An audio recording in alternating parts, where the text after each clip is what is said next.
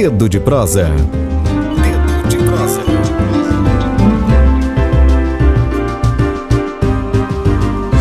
A convidada de hoje já está aqui no aguardo, a cantora M Paixão. É com prazer que eu, que eu chamo ela aqui para gente. E aí, tudo bem Bom com você? Bom dia, tudo bem, Lívia? Tudo bem, Rádio Tambor, todo mundo que está aí assistindo. É um prazerzão estar aqui com vocês conversando. Maravilha, maravilha, massa, gente. Gente, lembrando aqui que, que daqui a pouquinho o jornalista Emílio Azevedo vai estar aqui também com a gente, conversando aqui com a Amy. Antes disso, eu vou apresentar a Amy para quem aí não conhece, né? Os desinformados aí, porque, gente, é sucesso. E aí eu vou apresentar para vocês. Hoje, dia 8 de outubro de 2021, o nosso Dedo de Prosa é com a cantora Amy Paixão. E o tema central, gente, do nosso Dedo de Prosa é sobre Batidão na Netflix, aí a música de M, artista do Maranhense, que chega a um dos maiores serviços de streaming de filmes e séries do mundo, né? É, M, é, a música, a Netflix Brasil divulgou recentemente a lista de estreias para outubro. É, entre os destaques está o filme aí Valentina, que tem a música Batidão na trilha sonora. Como é que foi para você quando recebeu essa notícia e dizer que Batidão estava aí na trilha sonora de um filme aí original da Netflix. Chique, hein? né? Muito chique, é muito surreal ainda para mim. É, no ano passado, eu recebi o contato do filme Valentina para a gente inserir Batidão dentro da trilha sonora do filme. E eu já achei o máximo de cara, porque tinha Tiesa, Guta Bessa, vários artistas incríveis. E a narrativa do filme também me, eu me identificava bastante. E aí que o filme rodou festivais nacionais, internacionais e anunciou que seria é, é, divulgado nas plataformas de streaming ainda esse mês. Só que eu não fazia ideia de que iria para Netflix. E quando saiu a notícia de que o filme ia estrear na Netflix, eu demorei um pouco para entender. Tipo assim, tá, o filme vai estar na Netflix, que massa. Eu já estava muito feliz pelo filme. E aí veio aquele estalo. Gente, a minha música vai estar na Netflix, sabe? Eu fiquei muito, achei muito surreal essa situação toda. É muito massa poder dividir esse momento com vários artistas legais, com um filme que eu me identifico bastante. Uma produção do Noiseman com Sandoval, essa, essa interlocução Maranhão-Bahia. Então é muito massa esse momento, incrível para mim. Maravilha. E o filme ele traz aí a história de Valentina, uma jovem trans aí, né, que se muda para o interior Sim. de Minas Gerais com a mãe e tem toda essa descoberta, né, essa descoberta da sexualidade, os, os desafios, né, na vida de uma pessoa trans, né? É, como, é, como é que você vê essa história, é, relacionar essa história com você, Amy? Eu, quando eu assisti o filme, primeiro que Tiesa dá uma surra de atuação no filme. Eu vou logo avisando aqui, dando spoiler para vocês. É bem emocionante, é muito dinâmico, é bem legal o roteiro. A produção em si, ela entrega uma história que a gente acaba se aprofundando muito, assim, a gente viaja nos sentimentos dos personagens, a gente realmente se apega e, e fica ali naquela, naquela sensação de, de querer que dê tudo certo para Valentina. E quando eu vi o filme, é, a gente que, que, vive sobre a bandeira LGBT, a gente sabe o quão difícil são os paradigmas de ser uma adolescente, né? E de estar descobrindo a sua identidade de gênero, descobrindo a sua sexualidade e o quanto isso é difícil em cidades pequenas, cidades do interior, com uma mãe que cria uma filha sozinha. Então, tudo isso é, me fez entender que a mensagem que poderia ser passada ali era uma mensagem de, de novos olhares, que o filme pode trazer novos olhares para o, para o, para, para o, a cena audiovisual nacional. Então, que a gente tenha outros olhares para corpos, que a gente tenha outras perspectivas e que o Brasil possa abrir a mente para assistir esse filme e entender a história da Valentina e de várias outras meninas trans do Brasil inteiro. É isso aí, lembrando que a Valentina ela tem estreia agora dia 17 de outubro na, na plataforma, viu, gente? Na Netflix. A gente está aqui agora com Emílio Azevedo. Bom dia, Emílio, para você. Acabou de entrar aqui com a gente. Bom dia, Lívia. Bom dia, Amy. Um abraço dia, aí para vocês. É um abraço aí para a audiência. É, eu cheguei um pouquinho atrasado na conversa, mas o Amy já falou como é que foi essa ponte dele aí com o Netflix. Ela estava falando, estava dando o relato dela como é que foi essa, essa notícia, né? De, de, de saber que Batidão estava aí na trilha sonora de um filme que vai Sim. ser exibido aí na Netflix. Eu tava falando sobre, sobre é, isso. Como é, Oi. como é que o filme como o filme chegou até a música da, da Amy? Isso. Então, quando acho que foi ali por volta de 2019, 2020, eles estavam finalizando já a produção e entraram em contato solicitando a, a que a gente disponibilizasse a música para estar na trilha sonora. E aí a gente assinou as documentações tudinho e foi direto em relação à produção da Amy com a produção do filme. Não teve interlocução com a Netflix. Só depois que eu vim saber que o filme iria estrear na Netflix e, em consequência disso, a minha música estaria também. Massa. Já, já contou pra gente a história dessa música? Ai, Agora que vai ficar tão famosa? Eita, será é. que ela vai ficar tão famosa? Já ritou. É, ó, então, Batidão, ela é uma produção de Noisman. Eu, eu fiz essa música ali no final de 2019, ela se chamava Dona da Pista. O nome dessa música era Dona da Pista. E aí, que quando a gente foi para São Paulo em 2019, venceu o, o festival Sons da Rua, a gente decidiu, na verdade, a, a produção do festival um dos prêmios era que tivesse um single prêmio. Então, tipo, a gente poderia produzir uma música toda paga pelo festival. E aí eu falei, Noisme, agora é a hora da gente finalizar essa música aqui, produzir ela e botar na pista. E aí a gente mudou o nome para Batidão, porque já estava chegando próximo do carnaval de 2020. E aí em janeiro de 2020 a gente repetiu a dose, assim como a gente fez com o Jussara, a gente lançou Batidão. E Noisme, ele é um dos produtores da música Problema Seu da Pablo Vital, ou seja, ele já tem esse conhecimento de produção nacional internacional.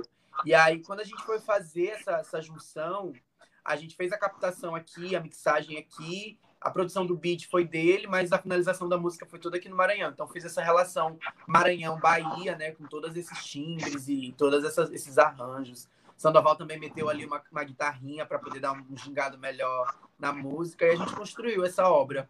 Eu lembro, gente, um detalhe muito importante. Eu lembro que um dia antes de gravar o clipe de Batidão, eu virei para Jéssica Lawane e falei assim, amiga, não vamos gravar não. Vou viajar para Recife, já tá muito em cima, vamos desistir disso. E aí ela falou, olha, tá tudo pronto. Vamos fazer esse clipe? Eu falei, não, amiga, não vamos não, já tá em cima, carnaval tá bem aí, eu viajo amanhã. Eu gravei o clipe em um dia e viajei para Recife no outro. Que foi onde eu cantei com, no Porto Musical, cantei no Galo da Madrugada. Então, eu tentei desistir da música um dia antes. E aí Jéssica falou: não, acho que vale a pena. Batidão agora na Netflix. E o clipe também é um dos clipes mais premiados que eu tenho na minha carreira. São três prêmios de melhor videoclipe, só em Batidão. Massa, gente. E pode falar, Emílio, vai falar? E Não, fica à vontade. O, a música batidão traz muito esse ritmo da regionalidade, né? Maranhense, sobretudo tambor, a gente vê ali um pouco também presente. Como é que foi essas escolhas de ritmos? E também tem aí a mescla Bahia com Maranhão. Eu, eu, tenho, eu tenho construído e estudado uma sonoridade que possa levar a musicalidade maranhense para os gêneros mais pop do, do Brasil. A gente conhece muito sobre a música da Bahia, a gente conhece muito sobre a música de Pernambuco, mas pouco o Brasil se fala de música maranhense, como é a música maranhense. Eu sei que a galera conhece o Bumba Boi, conhece o tambor de crioula, mas como é que se dá essas interlocuções, sabe? Como é que se dá esses desdobramentos? Como a gente pode aplicar um tambor de crioula numa música? Como a gente pode aplicar um, um atabaque numa música? Então, tudo isso me fez querer trazer essa, sempre essa, essas marcações, essas métricas das músicas percussivas para os meus trabalhos. A minha mãe, quando eu tinha, eu era bem, sabe assim, bebezinho, ela saía em bloco afro. Então, eu sou uma artista muito percussiva, eu gosto de ouvir músicas com percussões. E foi isso que a gente tentou fazer. É, o Noiseman, ele tem essa, essa, essa identidade do Bahia Bass, que é um, um, uma música percussiva mais eletrônica. Então, ele traz essas batidas mais eletrônicas e aí a gente junta aqui com a parada mais percussiva e faz esse orgânico eletrônico, essa junção, acaba dando muito certo. Foi a mesma coisa que a gente fez no, no meu novo disco, que vai sair em breve. A gente também fez essa pesquisa de juntar o eletrônico, a, a música percussiva digital, com a música orgânica, com os tambores orgânicos. Tem muito a ver aqui com a rádio. A rádio, agência tambor, rádio tambor, Ai, é tudo a ver com batidão. Tudo a ver, tambor. Olha aí, Emílio. Emílio, pode ficar à vontade. Pois é, o, eu tive com o IME quando a Tambor estava começando, né? A gente estava fazendo a transição do impresso para esse mundo aí da, do web jornalismo. E tive com o M lá na, na, na A gente ainda estava ali na, na rua Rio, na, na Beira Mar. Estamos agora vindo aqui para uma sala no Renascença ainda. Vamos botar um, até vou uma biblioteca, né? Então, onde tem gente defendendo arma, a gente vai defender o porte de livros.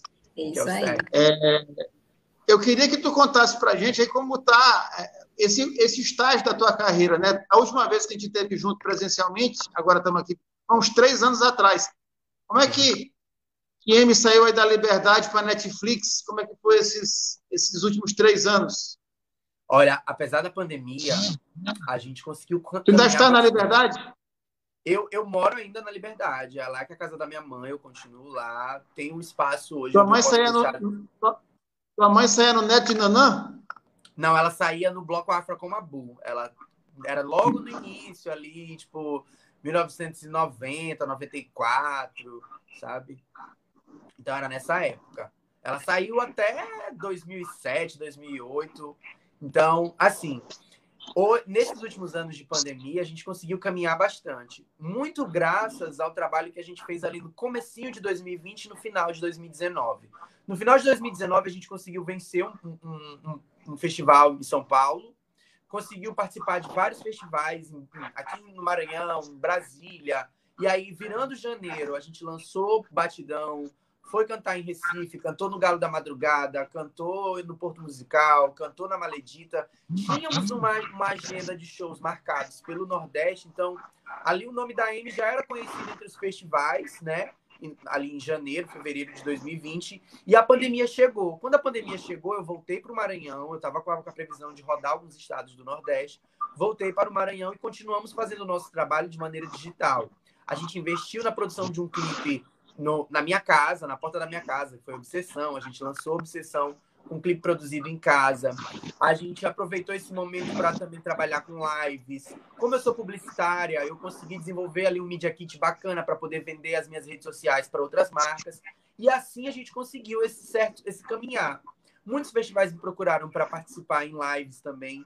Então deu para a gente se estruturar bacana, né? Não passamos fome. A gente conseguiu também, graças aos editais do governo do Maranhão, uma estrutura de, de manter a minha equipe perto de mim, porque é muito difícil produzir aqui no Maranhão. É, as coisas são bem, bem pesadas, a gente consegue fazer. Eu agradeço muito a minha equipe, porque eles são, sabe, eles se jogam de cabeça mesmo e acreditam. E se der certo, a gente comemora. Se não der certo, tá todo mundo com o bolso furado. Mas a gente consegue desenvolver de uma maneira muito orgânica, a nossa sinergia para conseguir produzir. E aí que 2020 foi aquela, né, aquela incerteza. 2021 começou com a proposta de eu conseguir produzir o meu álbum através do edital da Aldir Blanc. Propus um documentário e, junto do documentário, desenvolvi a pesquisa do meu álbum, do meu disco, e estou produzindo agora o meu disco já finalizando. E eu vi que uma coisa muito importante que eu vou deixar aqui de mensagem para vários artistas é, nunca fuja da sua identidade. Nunca fuja da sua identidade e conheça muito bem aquilo que você se propõe, porque é assim que você consegue se manter.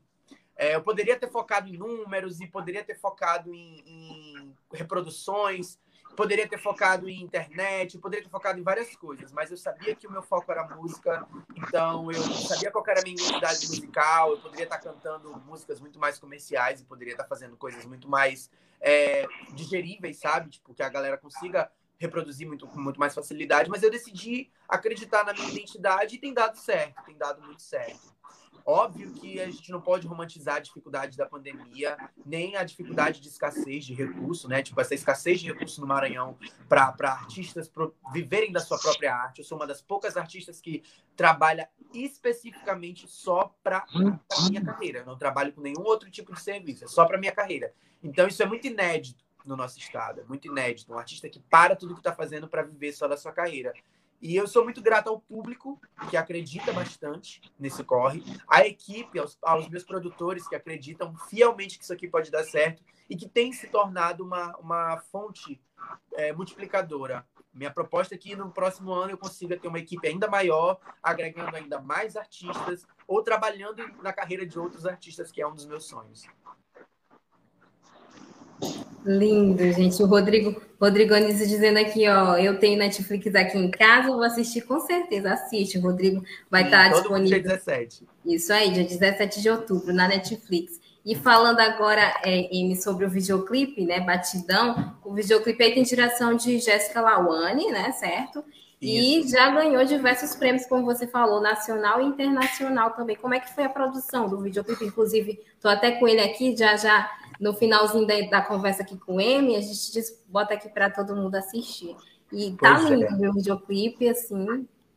Esse clipe ele, ele surgiu da, da inspiração do clipe de Blow da Beyoncé. Eu sou muito fã da Beyoncé, então a gente queria fazer uma parada meio neon para o carnaval. Também a gente tinha o Homecoming, que tinha acabado de sair na Netflix, e a gente queria colocar essa troca de figurinos e essa, essa, esse palco gigantesco, é, meio que vertical, essa estrutura vertical de bailarinos, e trazer sempre o, o, a ideia de como a nossa dança, como a nossa nosso, nosso regionalismo, como a nossa maranhensidade, ela pode conversar com diversos outros ritmos. Por isso também no clipe tem o Caboclo de Pena dançando ali, os tambores tocando junto. É, esse clipe ele foi produzido em janeiro, com direção de Jessica Lawane, que basicamente assina a direção de quase todos os meus clipes.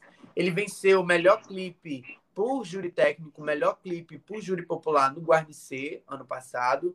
Venceu também como melhor clipe no Festival de Cinema Negro de Mato Grosso. E teve indicação no Reino Unido. Ele recebeu duas indicações a dois festivais no Reino Unido.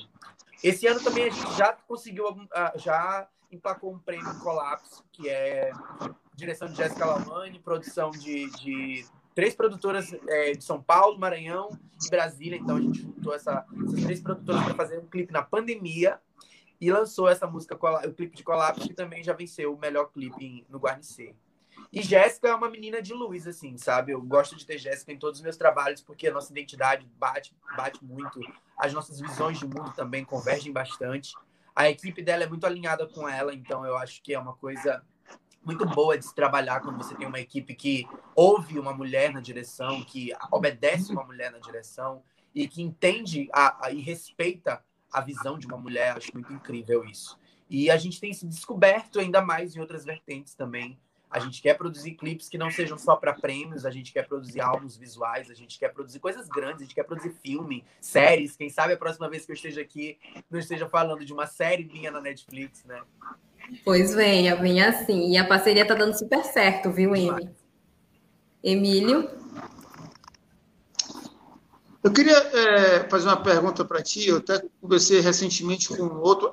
Recentemente, não, recentemente, não, um ano e meio atrás, um pouquinho antes da pandemia, com uma outra artista maranhense, é também da tua geração, que, que tem um espaço, um público bastante significativo. E ela estava falando da, dessa coisa de morar em São Luís e, e ter conexão fora, que era quase impossível e tal.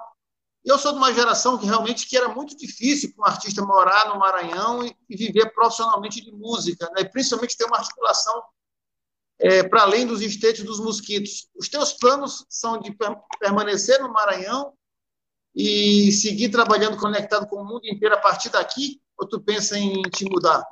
Não, eu não penso em me mudar, não. Inclusive, essa, esse é um dos grandes desafios. Eu eu decidi que eu gosto, que eu quero movimentar a cena e que eu sinto a necessidade de fazer algo aqui pela, pelo todo, sabe? Então eu poderia estar em outro estado, eu já poderia ter, já, ter, já tive propostas de me mudar para outros estados para facilitar a minha carreira. Só que aquele lance é minha identidade. Não adianta de nada eu tá, ser mais uma em outro estado, sendo que o meu estado não vai me sustentar é, financeiramente ou não vai ter a estrutura necessária para que outros artistas como eu floresçam também. Então é uma responsabilidade que eu tenho. Eu gosto de produzir as minhas coisas aqui, eu gosto de morar aqui. Eu quero manter essa rede e essa cadeia produtiva toda aqui. Óbvio que a gente não pode abrir mão de alguns trabalhos fora, mas a gente, a gente tem essa necessidade de manter e estruturar a cadeia produtiva aqui no Maranhão. Essa evasão de artistas que sonham em vencer em outros estados, gente, não adianta. Você não vai ser famoso, vai, vai ficar rico em outro estado, que a competitividade é melhor, maior e você é só mais um. Onde você está. É, eu sempre falo que é, raiz forte não teme tempestade. Então, se a minha carreira deu, deu uma desacelerada, se as minhas músicas é, não agradarem mais o público, eu preciso ter um local onde eu consiga me estabelecer. Então não adianta eu estar em outro estado, produzindo outras coisas, se dentro da minha rede, dentro da minha casa, dentro do meu estado, não tem uma estrutura necessária para a gente produzir. Então o ideal é que a gente consiga fomentar tudo daqui até onde a gente até onde a gente der, porque algumas viagens realmente precisam que a gente esteja em outros lugares, mas a minha ideia é continuar aqui sim. Até assim para sempre. Se você quer a M, você vai ter que vir buscar aqui no Maranhão.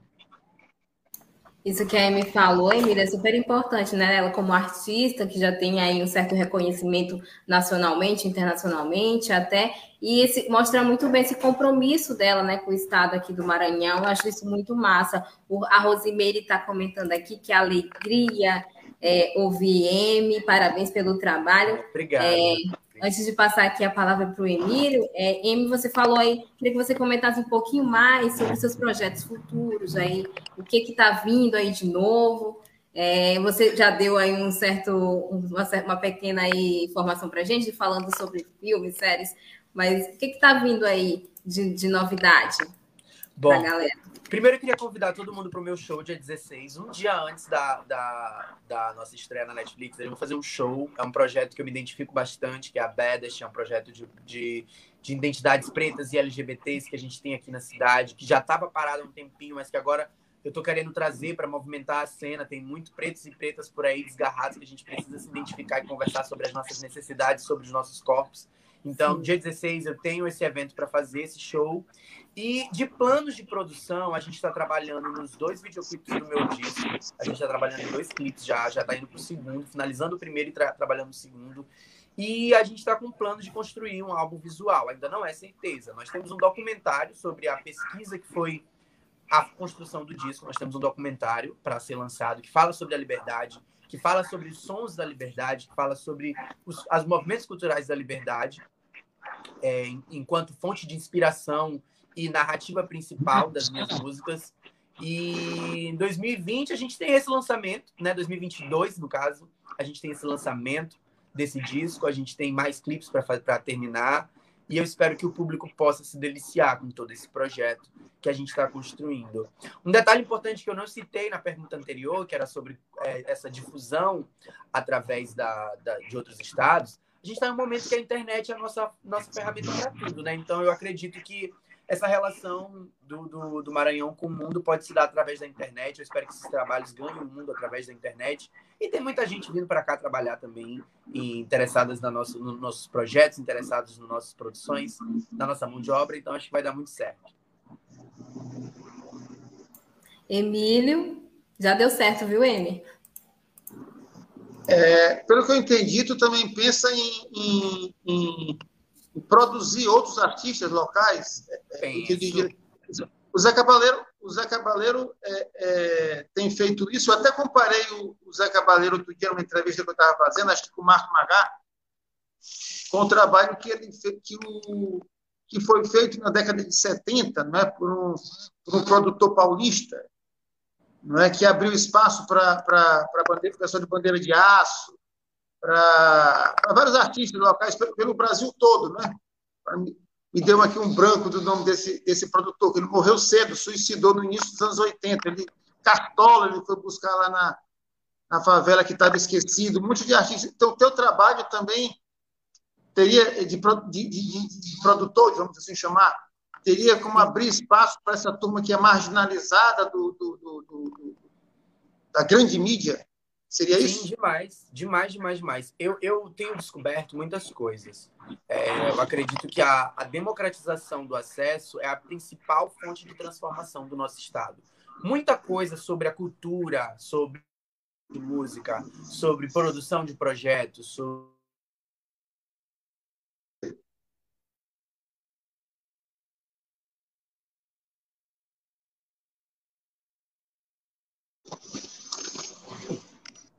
eu acredito que seja uma ótima oportunidade da gente levar isso para mais pessoas. Tem muitos artistas aqui, amigos meus, e até mesmo que eu acredito no potencial, que eu sei, percebo que falta só apenas a informação.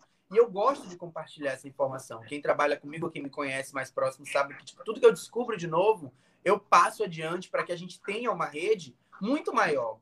Eu quero competir, né? Eu quero ter concorrentes que a gente possa concorrer de forma igualitária. Eu não quero que eu seja a única do Maranhão, eu não quero ser a única artista LGBT do Maranhão, eu não quero ser a única artista negra do Maranhão que saiu da periferia e ganhou prêmio, que está na Netflix. Essa não é a minha meta. E o conhecimento que eu tenho, eu sinto que é uma responsabilidade de passar adiante.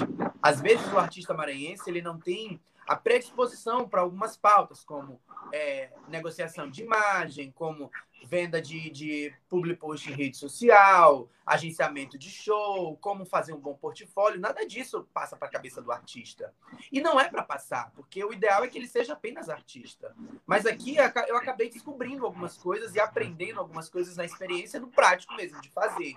Você acha que seja pelo meu longo período como produtora de eventos ou pela minha experiência com a comunicação, mas isso me trouxe esse know-how. Então eu quero levar isso para mais artistas. Eu acredito muito no potencial de, de vários artistas como Pantera, Marco Gabriel, Gugs, Núbia. Tem uma gama de artistas que podem ocupar espaços gigantes que o Brasil está esperando para ouvir, mas que ainda não chegou lá por conta do, do, da, das questões mercadológicas. O mercado ele não é para quem sente, ele é para quem realmente sabe fazer. E eu descobri isso na prática de uma maneira muito brusca, né? Porque às vezes a gente dá o sentimento, dá a música, dá a arte, mas o mercado ele quer outra coisa, ele procura outra coisa e são pequenos detalhes ali que a gente acaba tendo que se predispor a entender e aprender e a minha responsabilidade é passar adiante. Então, eu tenho um sonho de, de montar uma produtora e conseguir agenciar e, e expandir outros artistas do Maranhão para o mundo. Que lindo. E Emílio, é, o nome do produtor, eu dei uma olhada aqui, uma pesquisada, João Carlos, né, Botozelli? É esse?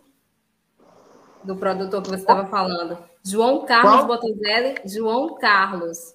Não, é o cara que produziu. Não é esse, né? Ele produziu, produziu Chico Maranhão, produziu é, Bandeira ah, de Aço, o cara que produziu Bandeira de Aço. realmente. Estou é, né? aqui emocionado com a presença de Pois é, do... é, é o nervosismo aqui na presença. E tem um detalhe, gente, que isso é muito comum no hip hop. É, dentro do hip hop você vê vários, várias bancas de rap, né? O próprio Emicida, ele tem a Lab Fantasma, né? o Laboratório Fantasma, que tem uma gama de artistas do hip hop que ele dá o suporte, seja na, na no audiovisual, seja na carreira. Então, a minha ideia é seguir, seguir nessa, nessa proposta, sabe? Quanto maior número de artistas eu puder é agregar junto para subir comigo, para correr comigo, para estar tá em cena comigo, melhor. Inclusive no meu disco, eu tentei fazer isso. Eu tentei agregar compositores de periferia, tentei trazer artistas do hip hop que não, não estão em cena, né? Ou que estão em cena, mas que ainda não têm o devido é, reconhecimento, porque reconhecimento todo mundo aqui merece. E tentei agregar o maior número de artistas para que eu não seja um rosto único. Eu não gosto de ser um rosto único. Eu quero que a M seja apenas uma dentre várias outras potências do Maranhão. É isso aí, você falou. Oi, Emílio. Eu queria fazer uma pergunta para a Amy, ele se me dá aqui licença. É, ele falou de mercado. Né? Isso. Vocês são novinhos, não lembro de uma. Você nem tinha nascido quando teve uma novela aqui, que acho que foi nos anos 80, né? As novelas tinham muito apelo popular nos anos 80, todo mundo assistia, toda criança assistia. E eu me lembro dessa novela, tinha um personagem que ele, ele era um artista de circo e tinha muita vontade de fazer sucesso e tal. Aí ele chegou lá para o Rio, São Paulo, e o pessoal botou, não, mas com esse, com esse teu estilo tu não vai conseguir emplacar e tal. Aí ele acabou, o nome dele mudou para Ted Lover. É, aí era um negócio meio cômico, né? E aí botaram uma peruca dele, de, de, assim, parecido com o Sidney Magal e tal. E ele, de artista, eu adoro o Sidney Magal, mas ele, ele deixou de ser artista de circo para ser outro negócio que não tinha nada a ver, que era Ted Lover. E assim, era uma crítica à concessão dos artistas né, ao mercado. Eu queria saber esse esse esse tu aquele artista é, que, que, fazia aqui bailes a, é, é, em festas LGBTs para negros e negras, né? Que eu me lembro que tu falaste que tu queria falar o público LGBT negro esse artista fez muita concessão para o mercado, ou fez pouca, não fez nenhuma? Como é que é essa tua relação de, de arte e concessão para o mercado? A minha, tu és um Ted Lover já, não? Não, ainda não. A minha concessão do mercado, ela funciona muito mais dentro da construção musical, porque a minha identidade e as minhas pautas eu não, não mudo. Eu, eu não falo nem concessão, eu falo eu consegui hackear o mercado, sabe? Eu consegui hackear. Porque eles querem batidas dançantes, a gente vai dar para eles. eles querem músicas para festa, a gente vai dar para eles. Mas quando eles pararem para entender a letra, quando eles pararem para estudar o que está se dizendo naquela composição e naquela construção daquela batida, aí eles vão entender qual é a mensagem da gata. Então, eu acredito que a gente conseguiu hackear para entrar no mercado, sabe? E muito, muito, muitas dessas informações, elas precisam ser passadas adiante, porque às vezes o que a Amy quer fazer não é o que ela pode fazer no momento. Né? Então, é sobre também entender a hora certa de dar a cartada certa. Talvez o Ted Love ele esteja ali, né, tentando construir uma, uma, uma, uma, uma proposta ainda muito maior, mas que a única oportunidade que foi dada a ele era essa. Então ele aproveitou para poder se tornar o que ele queria ser. Então, o mercado ele, ele joga duro, ele joga duro. O mercado ele é pesado para todo mundo.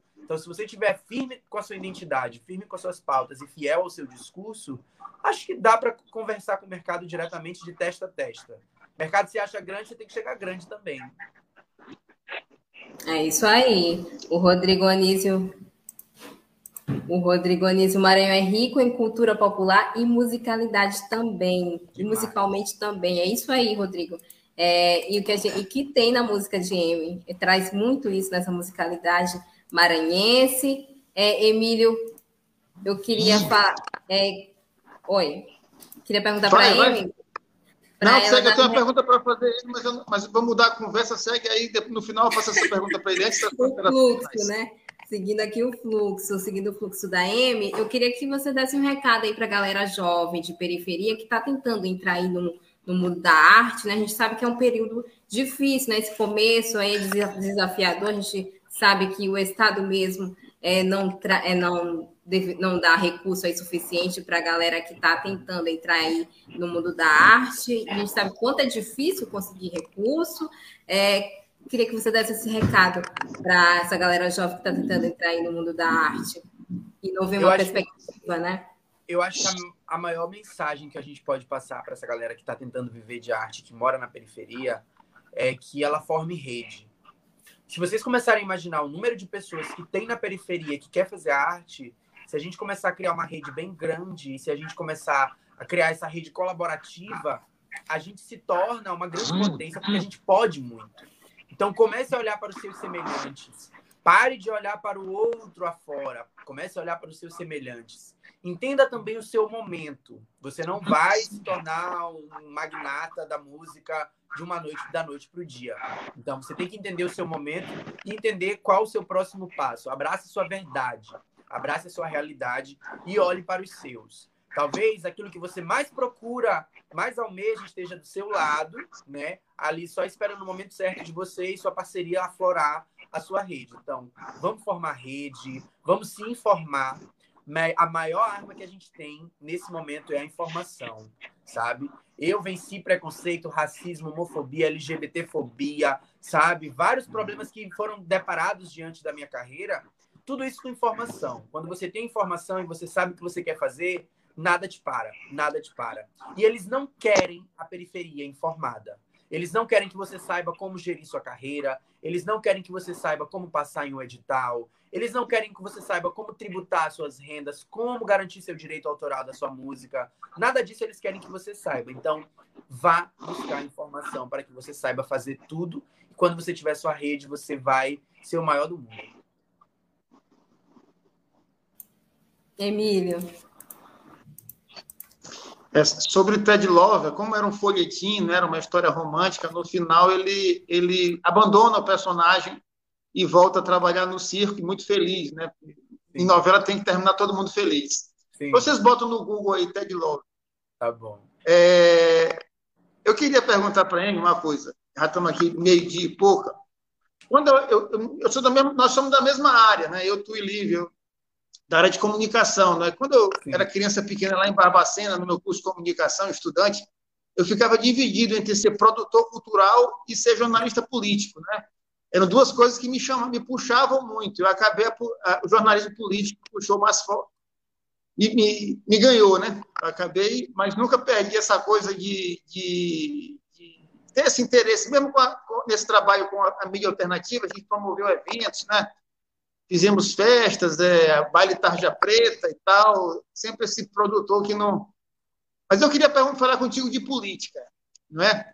É, eu me lembro primeira, essa primeira entrevista que eu fiz contigo presencialmente, e tu, e tu foste muito firme nas questões políticas, nas tuas posições políticas, na, na relação da tua arte com a política, que eu acho muito legal, que tu está voltado para o mercado, para hackear o mercado, depois tu me explica o que é hackear, que eu sou meio ignorante, mas de ganhar o mercado, né, de, de tu, tu ganha, pelo que eu entendi, tu ganha o mercado, não o mercado te ganha, né, e sem abrir mão, e sem abrir mão da tua postura política e sem de cidadão, né?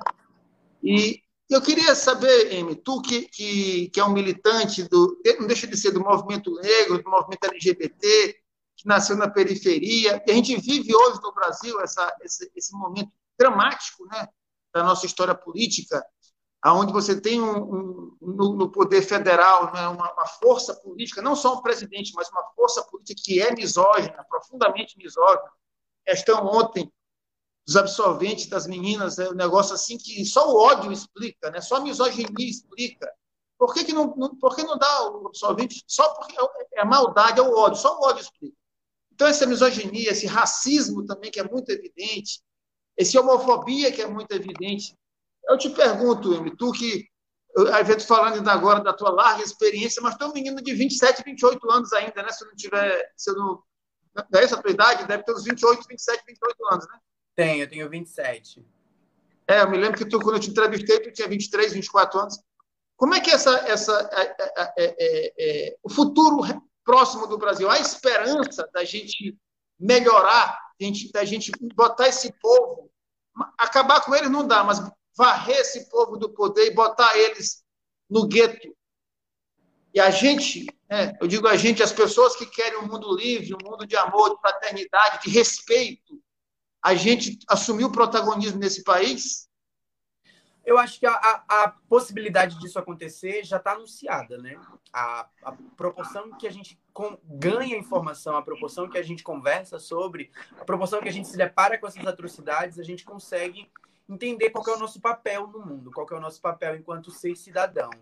E a gente está vivendo numa realidade que hoje ela só é explícita. Ela sempre existiu. As pessoas sempre foram misóginas, racistas e homofóbicas. Travesti sempre morreu na beira da esquina, sabe? Isso sempre foi naturalizado. Hoje, com a exposição disso e o, a valorização, né, a espetacularização que o, o próprio governo federal faz e os seus seguidores também fazem, isso torna um pouco assustador para as pessoas. A pauta se torna assustadora e se torna recorrente. Então, isso se toma né, informação disso toda hora. Toda hora é uma atrocidade diferente, toda hora é um discurso de ódio diferente, mas que sempre existiu. E a gente sempre foi é, apta a bater de frente. A gente sempre esteve ali na linha de frente, é, rompendo com todos esses paradigmas e com todas essas, essas, essas naturalidades de, de, de absurdo, sabe?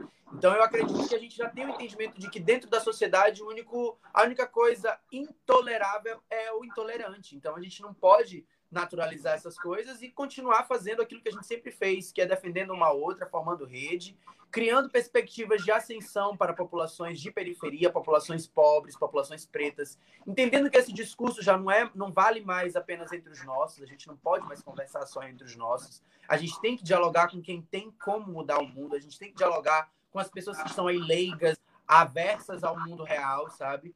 E a gente tem esse papel transformador. Eu acho que a arte, acima de tudo, ela tem que refletir a sua, a sua realidade e o seu tempo. Então, se eu sou uma artista que ocupa um espaço midiático, não adianta eu ser uma artista que só lança música por lançar.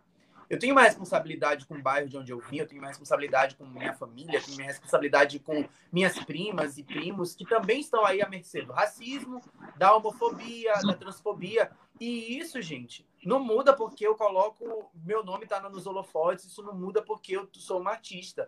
Acontece de maneira muito mais velada, mas ainda acontece. Então, a gente tem aqui a responsabilidade de ser um, um, um, veículo transformador, sabe? A gente tem que estar sempre multiplicando e formando mais pessoas ao, ao, nosso lado e ao nosso redor.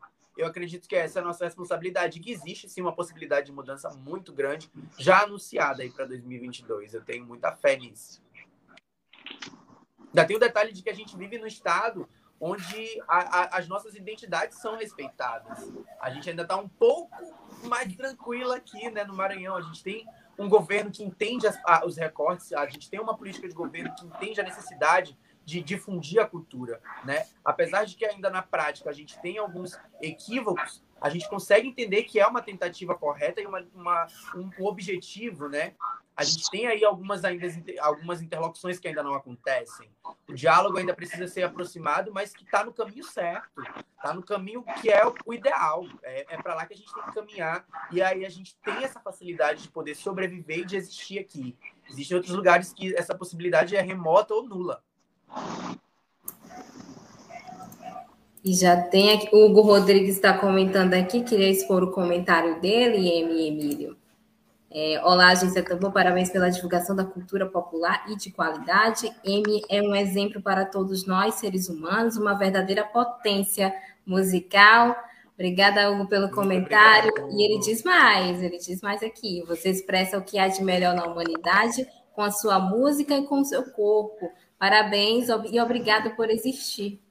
Olha aí, nós agradecemos também, viu, Amy, por existir. Eu também agradeço por vocês existirem, pelo Hugo, por esse comentário. Numa época onde a gente está falando de tanto ódio, né? Receber carinho é tão bom, receber reconhecimento é tão bom, e a gente tem, tem que ódio. celebrar. E ele está comentando mais ainda aqui. Faço um convite a você para uma entrevista para o canal Dialética da Periferia. Olha aí, ó, convite. É, Arte em Movimento. Veja sua agenda e nos contate aí pelo Instagram, arroba Dialética da Periferia. Beijo no seu coração. Aí, ó, fica aqui o convite do Hugo Rodrigues para a M, ao vivo aqui. Massa vamos, vamos demais. Essa, essa entrevista, sim. Tá confirmado, viu, Hugo? Lembrando que Batidão está disponível aí nas principais plataformas de, de música, né? Todas, tá. todas, todas. No YouTube, Spotify, Deezer, toda plataforma de música que você tiver, até no TikTok que você tá lá também o tempo todo, vai lá, tem batidão também, dá para fazer seu videozinho, fazer a coreografia. E vamos ouvir, vamos assistir o filme dia 17. Eu quero todo mundo ouvindo, assistindo esse filme. Eu, quando a cena de batidão chegar, liga o celular, me marca no Instagram. Eu quero repostar, eu quero viver esse momento com todo mundo que fez parte da minha história, com todo mundo que trabalha com arte no Maranhão e que eu não seja a única. Eu tô muito agoniada de ser tipo a primeira música ou a única. Eu quero que tenham mais e mais e mais que a gente possa colocar vários artistas maranhenses na Netflix, no Multishow, na TV, na Globo, em tudo quanto é lugar. Eu tenho fé que vai surgir mais talentos aí para nós. Emílio, a gente já está chegando aqui no finalzinho com a conversa com a Amy. Antes dela ir para as considerações finais, ó, o Rodrigo Anísio, vou ouvir no YouTube e no Spotify. É isso aí. Ó.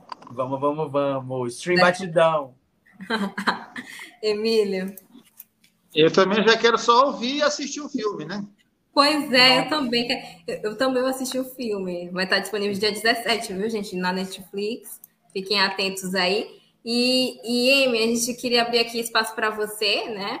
É, para as considerações finais e te agradecer sempre que você está é, com a gente e te agradecer e até breve aí, que venham mais trabalhos aí, hits, né? Vários é, hits aí para sua carreira e sucesso sempre. Oi, Emílio. Depois eu vou convidar o Emílio para fazer uma visita aqui na Tamboca. Agora, agora que a gente está saindo do home office. depois de, depois de um ano e meio, agora que a gente está saindo Será que a gente é medroso? Agora que a gente vai sair, aí tu Eita, será é convidado aí para fazer uma visita para a gente. Responsável, tem que ser medroso, não, é responsável. Gente, eu queria agradecer imensamente a oportunidade de conversar com vocês. Lívia, Emílio, a gente tem aqui um espaço muito lindo, de muita troca. Eu fico muito feliz de vir aqui falar com vocês sobre um momento tão importante na minha carreira. Quero que essa, essa entrevista possa se tornar, né, ali um toque para você que está aí assistindo, para você que está aí acompanhando, ouvindo, que você possa acreditar no seu sonho, que você possa acreditar na sua potência. Eu jamais imaginei que um dia eu estaria com uma música na Netflix. Eu, isso assim me emociona bastante porque quando eu comecei a construir isso aqui, foi por escolha do público, sabe? Foi o empurrão do público que me fez começar a minha carreira. Eu não imaginava é, essas conquistas tão grandes e essa conquista é uma via de mão dupla então é graças à galera que trabalha, graças à galera que apoia, graças à galera que acredita que isso acontece. É, eu sei que tudo parece muito distante, que a Netflix parece algo muito grande, mas ainda é só um pequeno passo e a gente pode muito mais. Juntos a gente pode muito mais, sabe? A gente consegue construir coisas inimagináveis e é isso que eu desejo para esse momento que a gente está saindo da pandemia, a gente está ali com nenhum leito ocupado por Covid, sabe? Então a gente pode acreditar nessa potência e que a gente possa fazer do mundo algo melhor nessa nova, nessa nova formação, nessa nova formatação de mundo. É isso E é aí. isso. Obrigado, Rádio Tambor. A gente que agradece, M.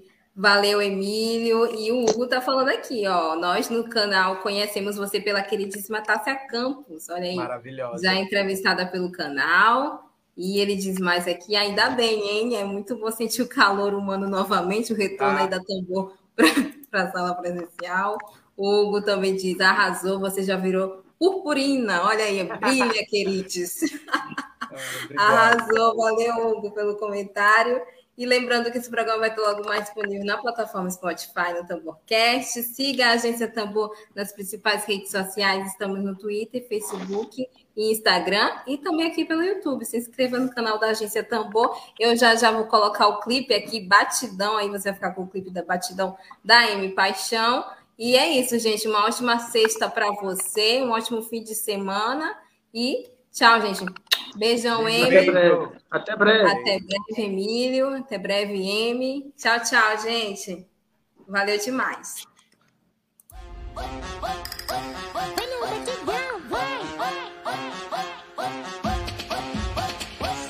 Quente, eu tô suando, tá no grau, vou requebrando. Quem fica parado, fogo no meu rebolado, que hoje à noite vai ter bem de sarrando. No choro do cavaco eu tô, sereia do Nordeste, eu sou. A do cangaça, som do meu rap, do nego dançou. É Maria Mara, eu sou Jacanda, tirando, saca teu veste. Enquanto eu invento outro samba, gritam, pisa menos, eu te peço. Eu te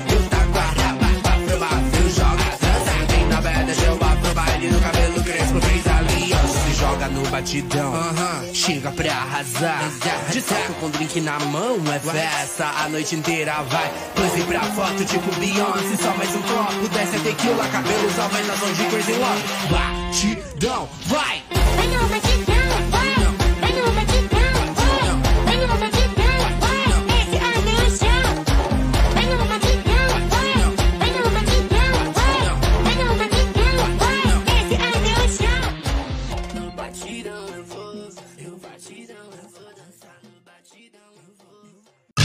Web Rádio Tambor. A primeira rede de comunicação popular do Maranhão. Comunicação comunitária. Livre, alternativa e popular.